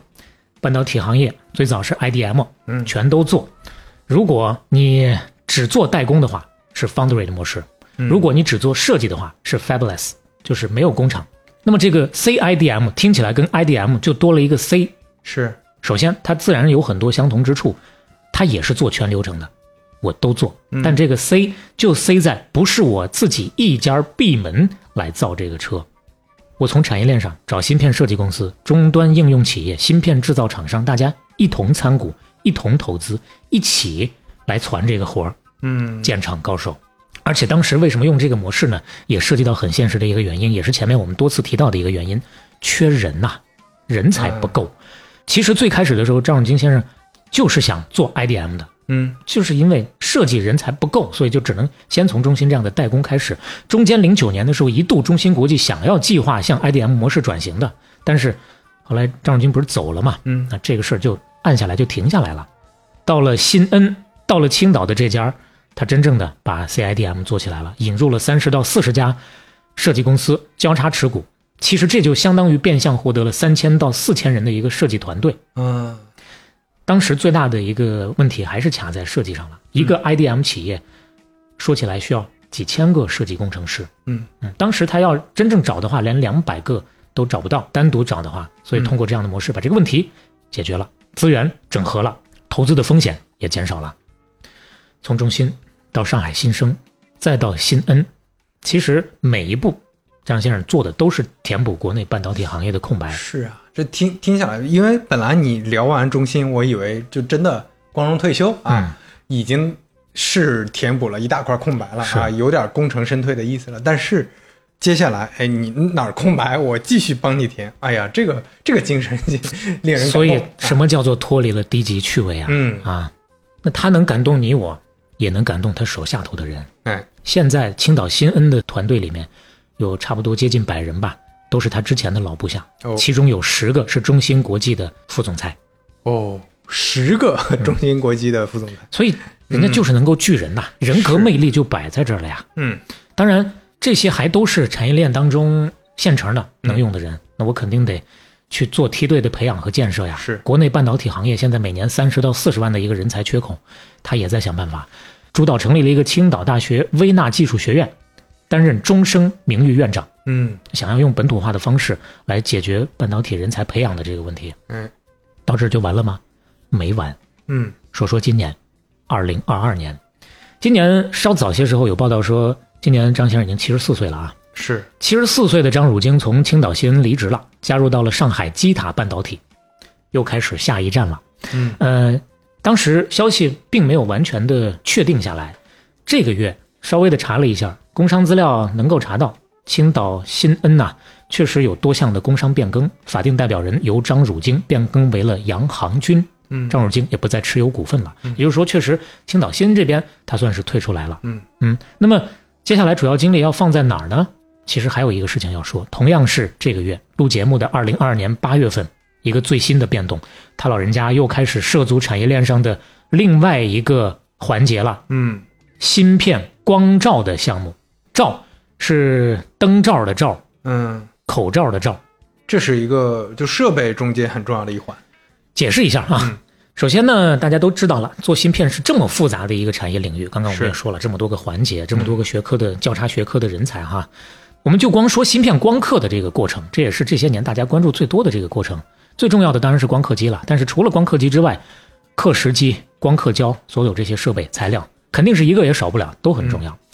简单说说这个芯片光刻的原理啊，你就可以理解成用光刻机把芯片的这个线路，就相当于曝光一下，把这个设计图先给定到硅片上，然后再用刻蚀机沿着显影的这个图形完成一个刻蚀。当然，刻蚀的过程也是一层一层一层一层一层一层做的，就相当于你铺线要一层一层的铺。嗯但这个过程当中，光刻机只能进行类似照相机曝光的这么一个工序。你怎么让芯片的线路图形能够曝光之后显影，就用上光照了？你看，其实是非常细致的一个过程当中的一个小环节。嗯，但这个环节就有很强的技术门槛。对，这个这个光照呢，也叫光眼模板，膜呢就是手机贴膜的那个膜。嗯这个月最新的消息啊，在咱们浙江嘉兴科技城，嗯举办了光照产业链项目签约仪式，嗯张汝京担任该项目的领衔人。嗯这个项目初期投资十一个亿，总投资三十个亿。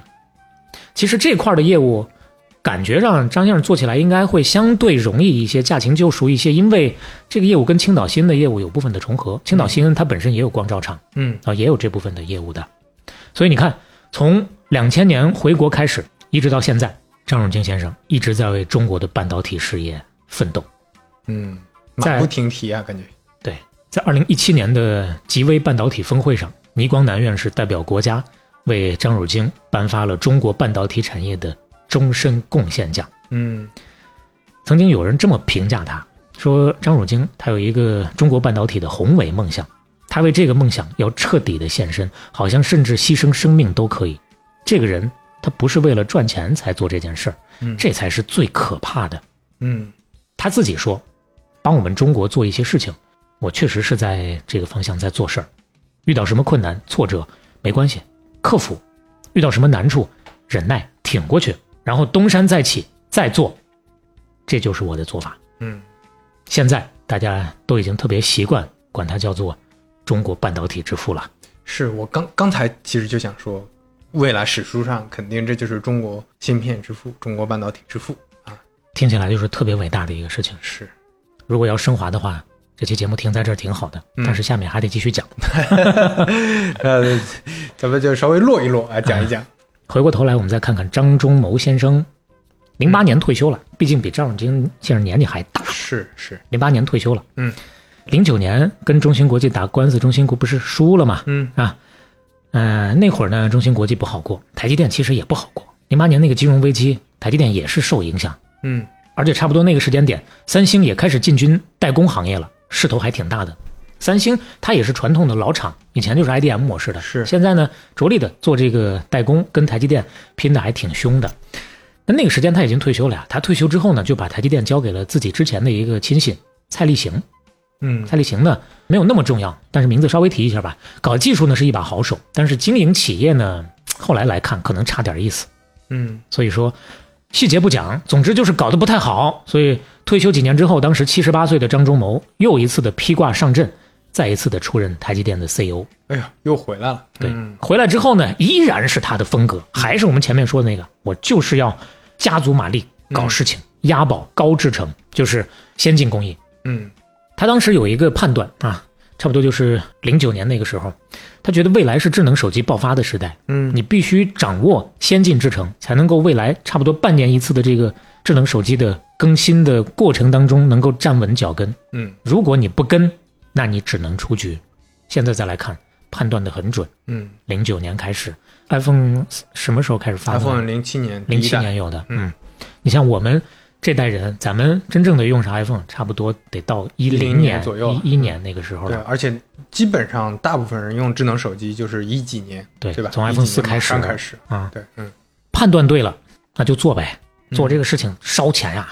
砸钱、搞、拼、赌方向。虽然年纪大了，但是嗯呢，依然是这个风格，因为前面就靠着这个风格一路把台积电给搞起来的呀。嗯刚刚我们其实是停在他问鼎中原、逐鹿中原的那个时间点，是，还没有真正的走上巅峰呢。嗯那其实从那个时间往后的很多年，他也是慢慢的经过了几次硬仗、大的战役，比如说一九九七年，IBM 当时在研发铜制程，就是通过铜来替代铝做介质，嗯这个可以有更高性能的芯片。嗯张忠谋一听，立马判断这个靠谱，我也拉一支团队开始搞，结果搞得比 IBM 还快，嗯赶在 IBM 之前一年半推出了铜制程的零点一三微米的芯片。嗯站上了一个技术顶端，这是一个胜仗，打得特别的漂亮，直接就让台积电接到了五十五亿新台币的订单，成功超过了他的老对手联电。所以之前其实跟联电还是在同个量级，还哎甚至不如啊。对他只是能逐鹿，这个鹿死谁手，那时候还不一定。啊嗯这样的战役呢，呃，过去台积电几十年的历史当中，肯定是不止一次的。你比如说，再往后零三年，他跟阿斯麦一起联手研制出了浸润式的光刻技术，嗯算是给摩尔定律续了个命。如果没有这个浸润式光刻机的话，摩尔定律在那个时间点就早已就经失效了有点儿对，嗯嗯、这就涉及到技术上的一个事儿了啊，不想说的太复杂，让大家不好理解，你就可以认为吧，台积电的一个挺牛的，叫做林本坚的，也是个技术大牛吧，嗯在光刻机的思路上做了那么一个小小的转变。以前的介质，以前刻的时候是在空气当中刻，他呢把介质变成了水，哦，在水里在水里刻嗯，具体细节不多说嗯，就通过这么一个小小的转变，就跨过了长久以来很难跨过的一个制程上的门槛儿，直接就领先了。但是它不生产光刻机啊，生产光刻机的是阿斯麦啊，嗯所以说阿斯麦在这个过程当中是跟着它一起来沾光、一起来是进步的。当年的阿斯麦，咱说了嘛，它不是巨头啊，嗯那前头有两大巨头，一个是尼康，一个是佳能。哦，但是光刻机的巨头啊，它不光是搞相机的呀，嗯嗯，就光学方面的设备，那人家都早早期就玩的明明白领白先的。对，嗯那这两家其实就在那个老的技术路线上，一个劲儿的在死磕，磕着磕着，一抬头坏了，跟不上了。对嗯这一个身位落后之后，就永远的落下了。当然，当时还有一批以英特尔为代表的公司，搞得更激进，就准备押宝那个极紫外光刻机。我们那期也提过，现在成熟制程用 DUV 就行了，但是真正要做到七纳米以下的话，你得用 EUV 的光刻机，就是极紫外的光刻机。嗯但事实上，目前全球唯一能出极紫外光刻机 EUV 的还是阿斯麦。嗯所以说，你看阿斯麦跟台积电，前面我们也讲了，现在又讲了，这两家的关系确实是密不可分的。嗯，这算是简单的再带过一下吧。他这一路成长，直到走上巅峰的一些非常重要的战役，嗯，有了前面的这些个成功经验之后啊，张忠谋就特别认这种打硬仗的这种打法。于是乎呢，再一次回来，第二次上任的时候，就搞了一个夜鹰计划，夜晚的夜，嗯雄鹰的鹰。嗯，有人调侃叫夜猫子计划，就是不睡觉啊。就加班儿，你们继续搞，就还是三班倒，三班倒，一个人做两班。就是这样嗯，要求工程师二十四小时全年无休，你给我做技术攻关，每天真的就是三班倒，人可以歇，实验室不能歇，拼，嗯但是我就千金买股嘛，你愿意参与进来，好，涨薪百分之三十到五十，嗯，就加钱，加钱啊，给钱，特别反人类，但是呢，有效，真有效，突突的往前推啊，这个这个制程一骑绝尘呐、就这么硬拱拱出来的先进制程的芯片，虽然在它的产量上可能只占它的三成不到，但是利润一直都是四成以上的这么一个比重，嗯所以人家就这么拼，那你怎么办呢？跟对手的差距越来越大，最终现在就是全球产业链上至关重要的一环，甚至有文章曾经把它比作全世界最重要的公司。就不分领域啊，就是最重要的。嗯，现在台积电打个喷嚏，全球产业链都得跟着做核算呀、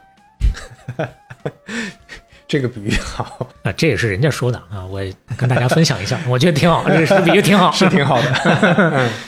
张忠谋真正第二次的退休，二零一八年，当时已经八十七岁了。你看他第二次的出山，也是又起到了非常重要的作用的。是但是原因之上，除了刚刚咱说到的啊，前头他那个小弟好像搞得不太如人意之外呢，还有另外一个说法，就是他不光经营上啊，当时是因为裁员的原因搞得人心惶惶，除此之外，还挤兑走了一个非常重要的技术大牛。哦，这是不是就是之前我们提到的？对，啊，十四期里面也稍微提到过，这位天才叫做梁孟松，嗯一九五二年出生于台湾，一九九二年加入台积电，绝对的技术大牛，手握五百多项专利，发表技术论文超过三百五十篇。台积电的每一代制成的工艺，这位梁孟松先生都有参与过。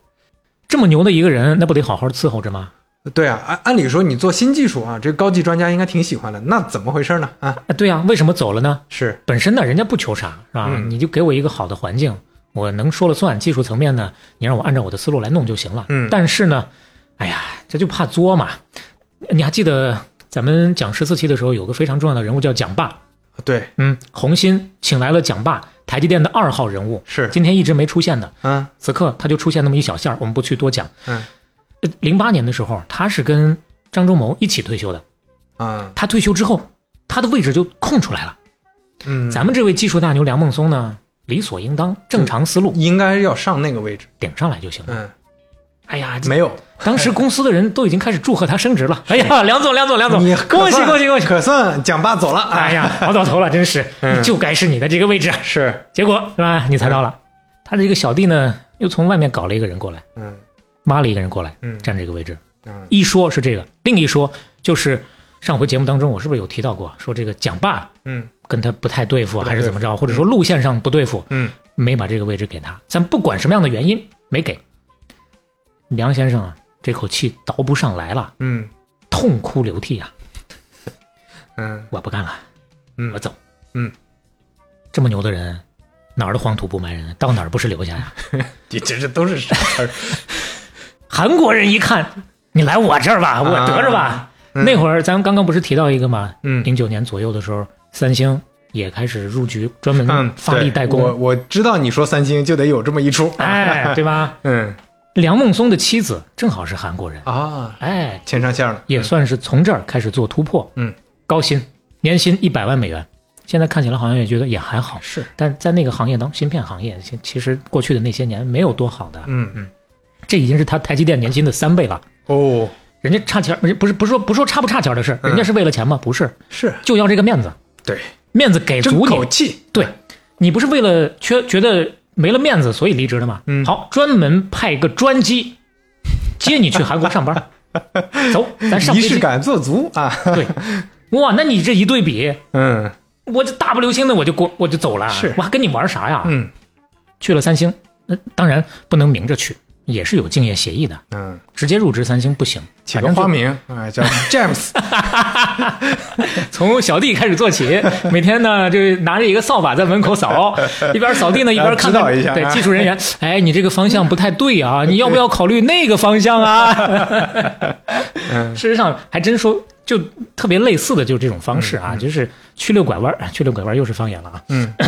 呃，曲线救国的这么一个方式吧，嗯去学校里面任教，啊，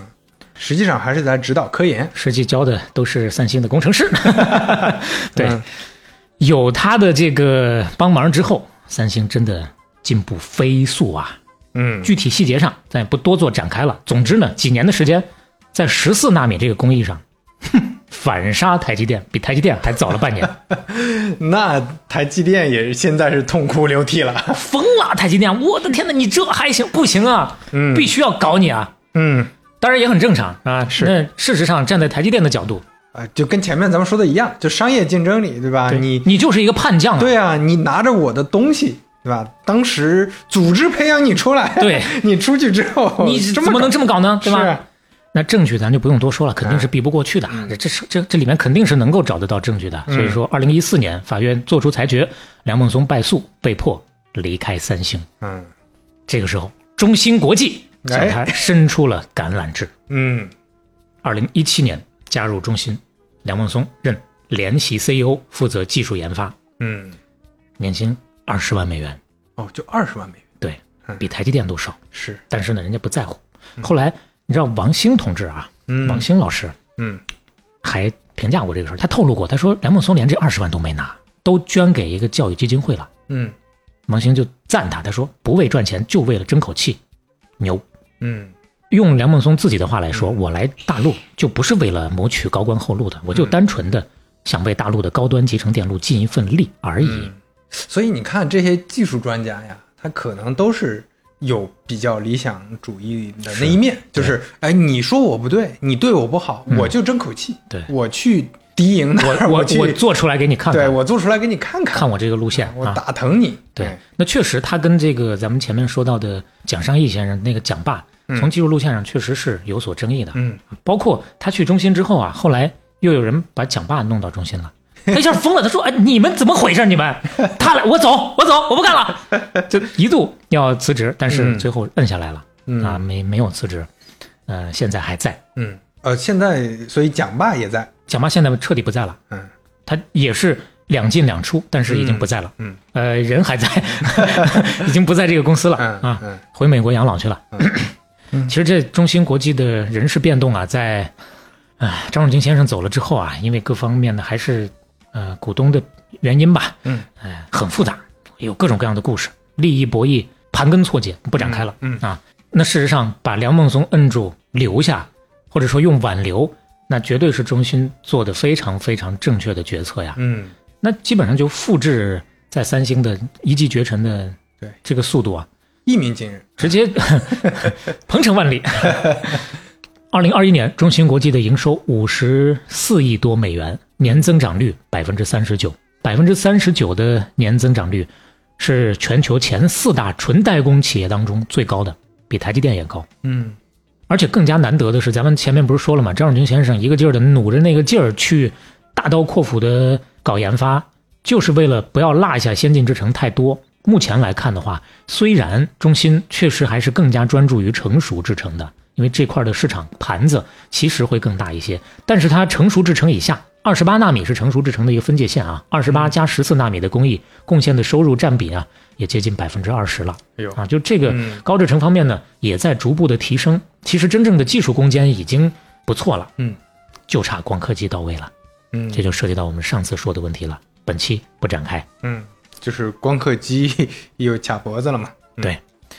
最后咱说说制程这个事儿吧啊，刚才也简单讲到了，二十八纳米以下是先进制程，先进制程主要用在哪儿呢？手机就是很重要的一个部分，嗯包括电脑、内存芯片、消费电子这个领域。嗯，那二十八纳米以上的是成熟制程，主要用在物联网、电源管理、显示驱动、传感器等等这些芯片。嗯，就一般是工业，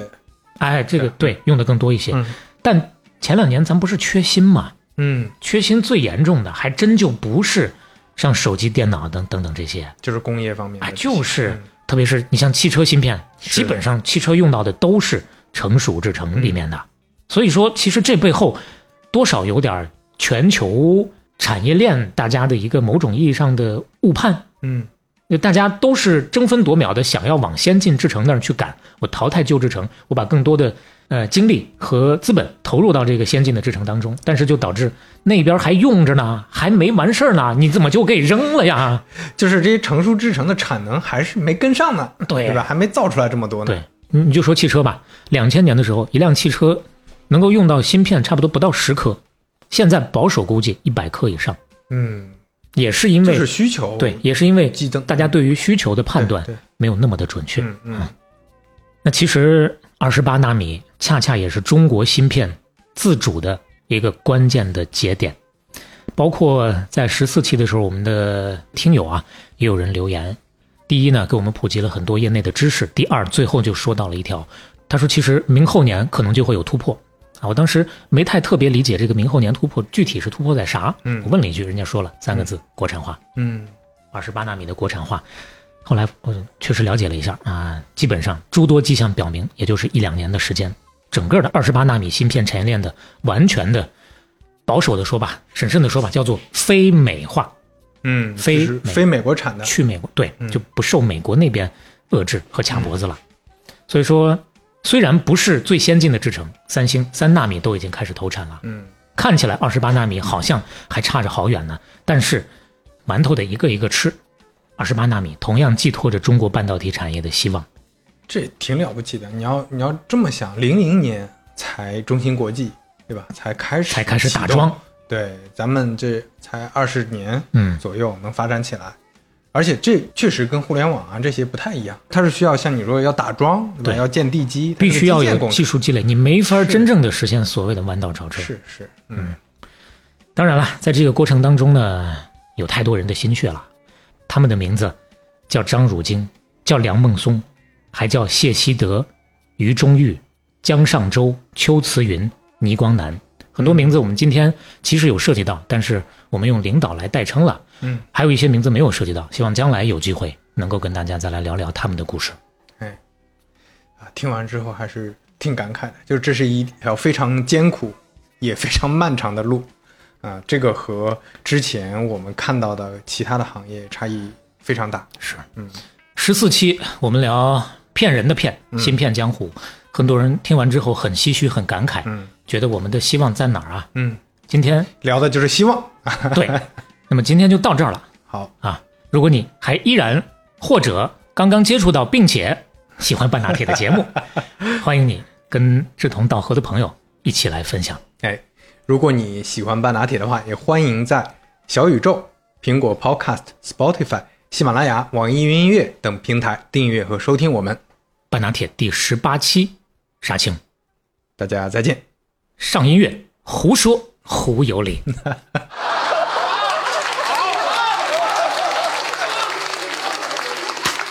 说书唱戏劝人方，三条大道走中央，善恶到头终有报，人间正道是沧桑三。上来打小出身贫寒，家里除了六个保姆，还有十几个保安，但是为人耿直，尤其正气凛然，是拳打南山敬老院，脚踩北头幼儿园，九十以上九岁以下一见我就喊，坚信自己是被窝里放屁能文能武，凭什么人家是 rain，我却是 rain 土？正所谓云想衣衫花想容，猪想发肤人想红，内裤穿里面是我超人唯一的不同。于是乎，我去参加电视节目，叫做《幸运二百五》，来证明自己脑力多突出。主持人相当潇洒稳重。